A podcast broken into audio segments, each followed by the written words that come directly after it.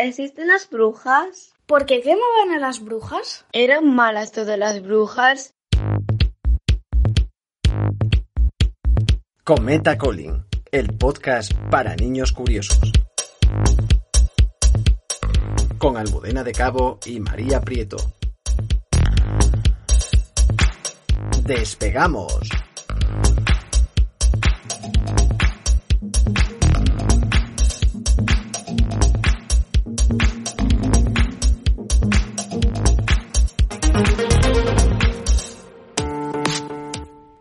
Echar un poquito de esto y otro poquito de esto. Mm, creo que funcionará. ¿Qué haces, Colin? Estoy viendo si puedo hacer una bebida que me quite un poco el dolor de garganta. Con esa cazuela y echando líquidos en ella, más bien parece que estés intentando hacer una pócima mágica. ¿Una pócima mágica? Las pociones mágicas eran bebidas que servían para curar, para hechizar o envenenar. Normalmente las hacían los magos, hechiceros o brujas. ¿Te gustaría saber más sobre la brujería? ¿O qué fue la caza de brujas? ¿O cómo eran realmente? Todo eso suena muy interesante, pero si los brujos hacían bebidas especiales, entonces podéis llamarme Colin el brujo, porque voy a echar ahora unos polvos de mi planeta y seguro que sale un humo verde.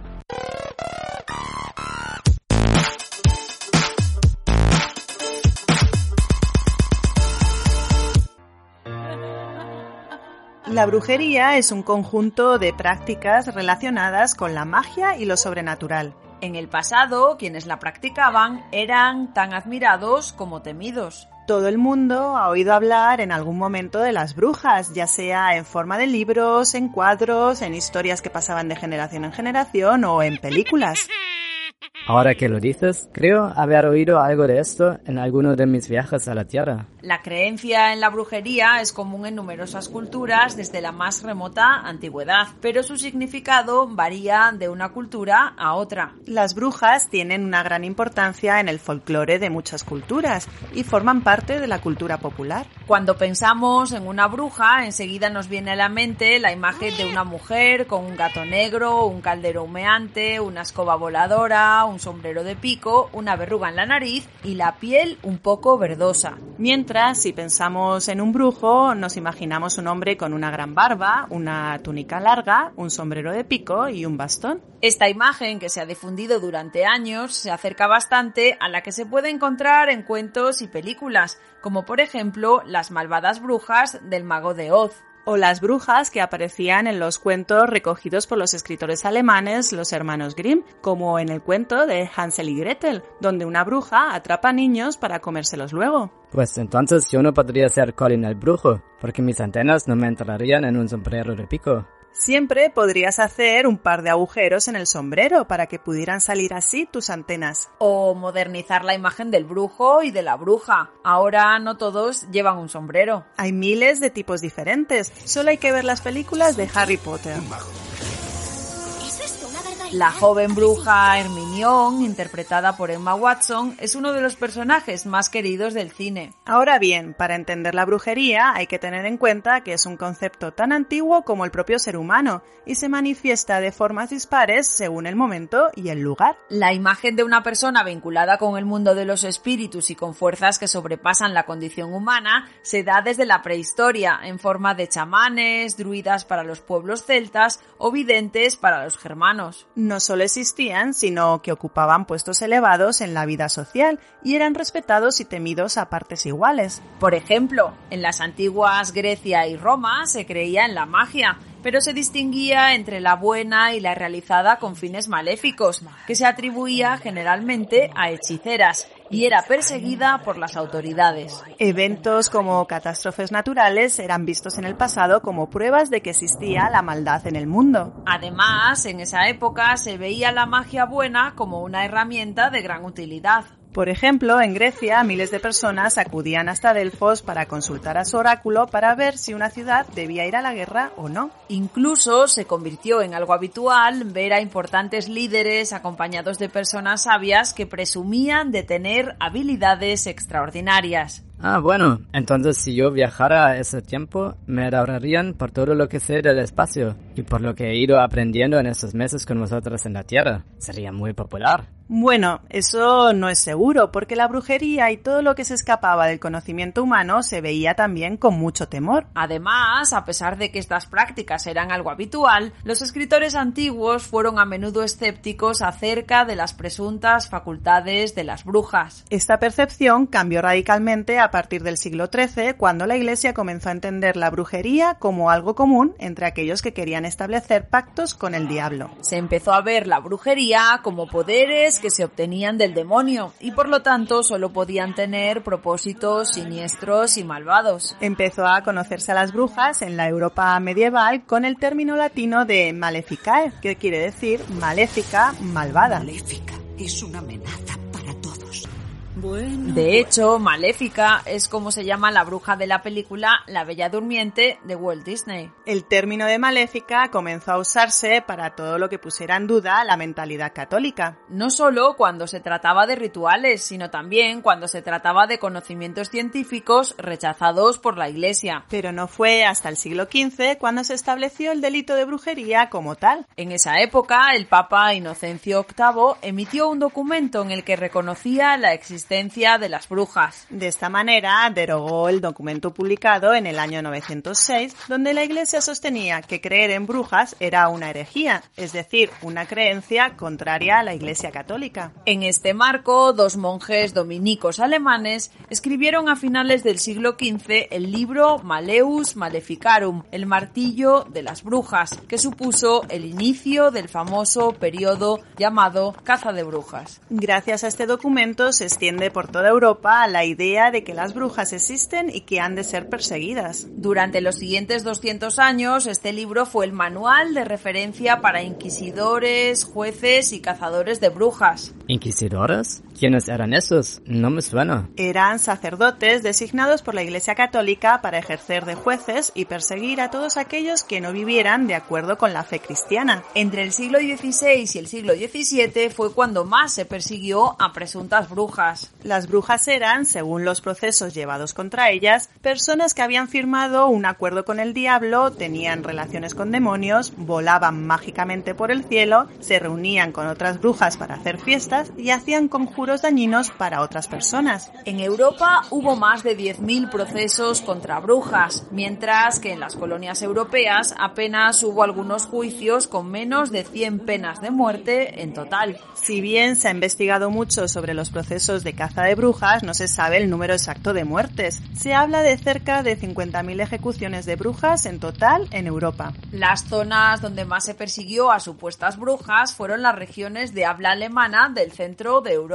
Allí tuvieron lugar cerca de la mitad de todos los juicios, aunque en ese territorio solo vivía el 20% de la población de toda Europa. La última muerte documentada de una sospechosa de brujería fue en 1782 en Suiza. ¿Pero solo se perseguía a mujeres? Casi. Entre el siglo XVI y XVII se creía que la mujer por su naturaleza tenía más debilidad y podía dudar más rápidamente de su fe y por eso se perseguía principalmente a mujeres. Por ejemplo, en Inglaterra, Países Bajos, parte de Suiza y Hungría, un 90% de los procesados en juicios por brujería fueron mujeres. Las mujeres pagaron la peor parte de la brujería, ya que el término pasó a incluir toda clase de comportamientos o señales que las autoridades y la sociedad de la época consideraban inadecuadas. Si una mujer tenía un comportamiento inapropiado con un hombre, también podía ser acusada de brujería, al considerar que había abandonado a Dios para seducir a los hombres. Esto llevó a matar a muchas personas inocentes en algunos lugares del mundo. El caso más conocido es el de los juicios contra las brujas de Salem, en Massachusetts, en Estados Unidos, en 1692, donde se ejecutó a 20 personas acusadas de brujería. Todo comenzó cuando un grupo de ocho niñas comenzaron a tener convulsiones, a hacer gestos extraños y a hablar de forma desordenada. Ante la falta de una explicación científica, un médico sugirió que las jóvenes podrían haber sido embrujadas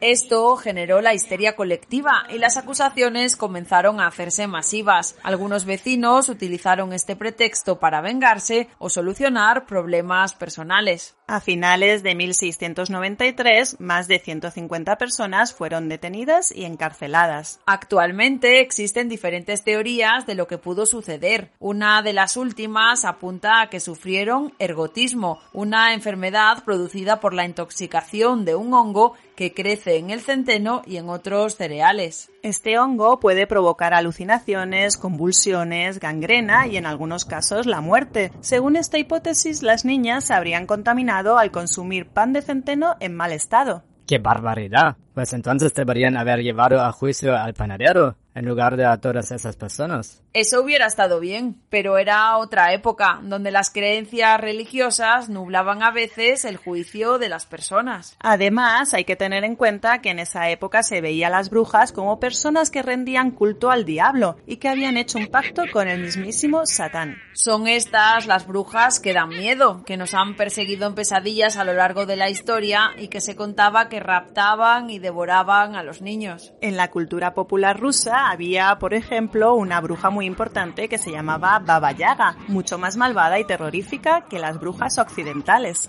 Se decía que si los niños se portaban mal, la vieja bruja saldría de la profundidad del bosque y los raptaría, metiéndolos en un saco para después comérselos. La relación entre las brujas y los niños es recurrente en las historias, y si bien en los siglos más recientes los padres utilizaron la figura de la bruja como amenaza para corregir el comportamiento de sus hijos, durante la Edad Media y la Edad Moderna la población realmente creyó que las hechiceras buscaban a los más pequeños para robarlos y asesinarlos. Los documentos acusatorios de la época de la caza de brujas aseguraban que las brujas sacrificaban niños en honor del demonio, comían carne humana y bebían sangre. La imagen de la vieja bruja preparando un caldo con niños dentro del caldero es algo mucho menos radical de lo que imaginaban las gentes de otras épocas, cuando la brujería parecía algo verdaderamente real. La situación se calmó a partir del siglo XVIII, cuando todo lo relacionado con la brujería empezó a verse como elementos de leyendas y supersticiones. Una mejor y más generalizada educación, movimientos racionalistas como la ilustración y la inclusión de brujos y brujas en relatos hicieron que pasaran a formar parte del folclore y la cultura popular de muchos países. Yo, visto lo visto, creo que elegiré otra época y lugar cuando decida hacer alguno de mis viajes al pasado. No quiero acabar en la hoguera porque no entiendan que soy de otro planeta.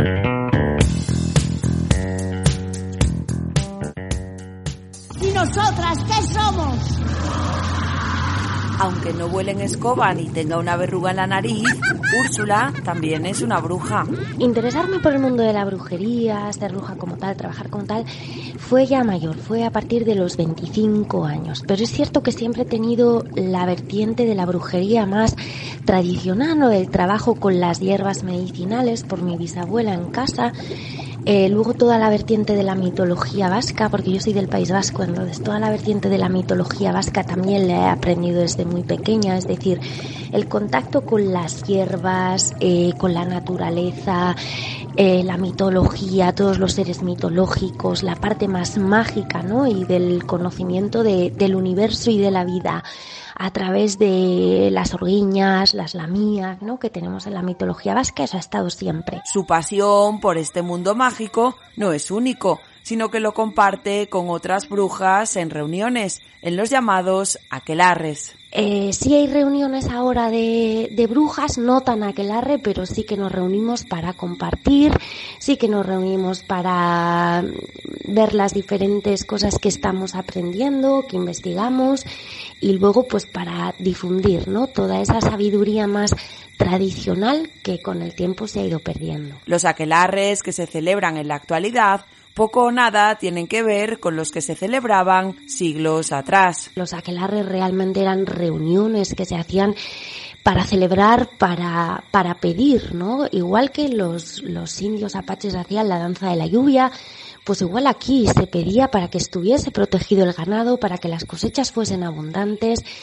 Pero bueno, eh, se vio desde otra perspectiva, interesó verlo de otra perspectiva y se demonizó todo aquello, ¿no? Entonces era algo horrible que se hacía, pero realmente eran reuniones para pedir que todo fuese bien, para proteger a los animales, que eso es el, el Ackerbelt, ¿no? El, el macho cabrío de los aquelarres famosos, realmente siempre había una, un macho cabrío negro porque se dice que ese animal protege al resto de, los animales, ¿no? De las enfermedades. Entonces, por eso era tradicional tenerlo. En los siglos XVI y XVII, las brujas eran acusadas de crear tempestades en el mar o de sacar calaveras de las tumbas para hacer rituales. En realidad, lo que hacían en sus aquelarres era compartir su sabiduría como mujeres conocedoras del campo, pero bastaba con una sola acusación de brujería para que fueran procesadas y condenadas a muerte. Esto lo saben bien en Zugarramurdi, donde entre 1609 y 1612 docenas de aldeanos de zonas que hoy pertenecerían a Navarra y al País Vasco fueron sometidos al mayor juicio de brujería que se celebró en España. Zugarramurdi se ha ganado el popular sobrenombre de Pueblos de las Brujas. El origen de este episodio de la historia de Zugarramurdi hay que situarlo en el relato de una joven de la localidad acerca de sus sueños, en los que aseguraba haber volado y haber visto a varias personas del pueblo participando en aquelarres. Durante esos años, mujeres, hombres y niños se vieron acusados y condenados en el mayor proceso de brujería que ha conocido la historia. Noelia trabaja en el Museo de las Brujas de Zugarramurdi. A unos pocos metros se encuentra también la cueva en la que las brujas hacían sus conjuros y rituales. La cueva en sí es un túnel cástico de unas dimensiones colosales situada a menos de medio kilómetro de distancia del casco urbano. También los contrabandistas utilizaron estas cuevas abiertas a la naturaleza para esconder sus mercancías. Zugarramurdi nos traslada al pasado, a la historia, a lo que realmente sucedió hace unos 400 años, pero el mundo de las brujas también está rodeado de mucha mitología y leyenda. Y un personaje que siempre he admirado, ¿no? Y siempre me ha tenido muy sorprendida es Mari, ¿no? Y se cuenta que Mari vive en diferentes montañas y cambia de montaña cada siete años. Y en función de la cueva que esté habitando, así va a ser el clima eh, habrá sequía, así van a ser las cosechas, es la encargada de los meteoros, es la, encargada también de castigar la mentira, digamos que es la, la, diosa suprema, ¿no? Que imparte justicia y controla todos los elementos de la naturaleza, así como todos los elementos del universo. Úrsula, aunque es vasca, vive ahora en Galicia, un lugar en el que la bruja es conocida con el nombre de Meiga. De las meigas se dice que tradicionalmente tenían conocimiento de artes ocultas, por lo que la gente solía recurrir a ellas para recibir conjuros y también eran muy respetadas como curanderas. Dicen en Galicia que las meigas, a verlas, haylas, pero después de rastrear este mundo, solo puedo decir una cosa. A las brujas no me dan miedo. Para saber más sobre las brujas, hablamos con Adela Muñoz Páez, catedrática de Química Inorgánica en la Universidad de Sevilla, en el sur de España, y autora, entre otros libros, del ensayo Brujas, donde retrata la locura cometida en Europa en la Edad Moderna.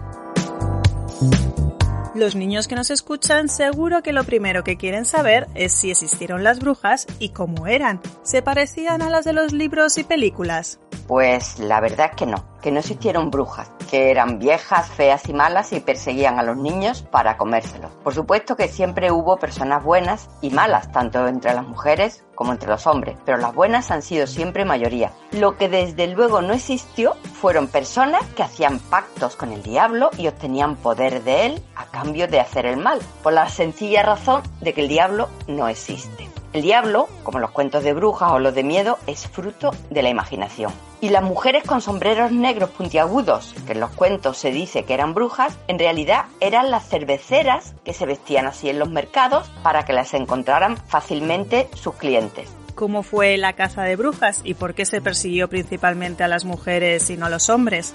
fue algo muy horrible que pasó hace muchos siglos en Europa. En ella hubo algunos hombres malos y otros hombres y mujeres que no eran especialmente malos, pero que se creían todo lo que les contaba que acusaban a las mujeres de las desgracias que les ocurrían, como que se les muriera un hijo. Entonces no sabían que existían las bacterias y los virus que causaban muchas enfermedades, ni tampoco había antibióticos ni vacunas, por lo que morían muchos niños pequeños, pero nadie sabía el motivo. Y entonces acusaban a una vecina que supuestamente les había echado mal de ojo. Y esas mujeres, acusadas de ser brujas, fueron juzgadas, condenadas y ejecutadas, muchas veces en la hoguera, para purificarlas del diablo. Se persiguió sobre todo a las mujeres porque muchos curos decían que ellas eran las que hacían los pactos con el demonio, porque todas las mujeres eran muy malas. Aquí, en España, apenas hubo ejecuciones por este motivo. En países como Alemania, Francia o Suiza se mató a miles de personas. ¿Qué métodos usaban para saber si una mujer era bruja o no?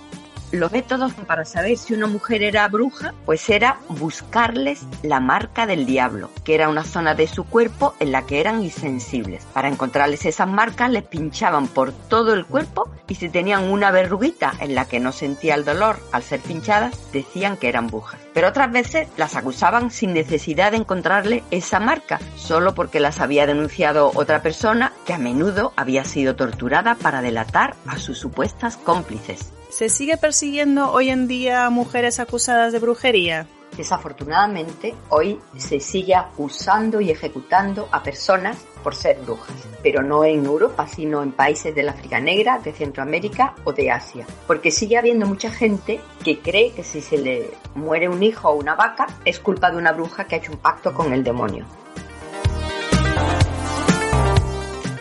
Después de todo lo que me habéis contado, creo que a partir de ahora viviré la noche del 30 de abril al 1 de mayo de otra manera. ¿Por qué esa noche en concreto? Es la noche de Valpurgis, que se celebra en varios países del centro y norte de Europa. Esta noche inicialmente se adoraba al dios celta del fuego, Pelenos, encendiendo hogueras y bailando para ayuntar a los espíritus malignos. Sin embargo, a la iglesia no le gustó esta fiesta y la prohibió. A partir del año 870, aprovechando la canonización de la monja Santa Valpurga el 1 de mayo, la festividad de Beltane pasó a conocerse como la Noche de Valpurgis. Sin embargo, la gente de los pueblos y los campesinos siguieron su tradición de encender hogueras y bailar, como siempre habían hecho en esa fecha. Es por eso que con el paso de los tiempos, la Noche de Valpurgis se asoció a la brujería y corrió el rumor por Europa de que era una noche en la que las brujas se reunían para celebrar demoníacos rituales. Ahora que lo dices, me suena de cuando vivía en Alemania. Allí se celebraba mucho esta fiesta. ¿Qué os parece si salimos fuera y hacemos un fuego para seguir recordando historias de brujas? Por mí estupendo, pero deja que termine primero con mi bebida mágica. Cometa Calling, el podcast para niños curiosos. Con Almudena de Cabo y María Prieto. Esto ha sido todo por hoy. Aterrizamos. No te pierdas nuestro próximo episodio disponible en iBox, en Apple Podcast, en Google Podcast, en Spotify, en Podimo, en Alexa y en nuestra página web cometacalling.com. También nos puedes seguir en Twitter, Facebook o Instagram bajo el nombre de Cometa Calling.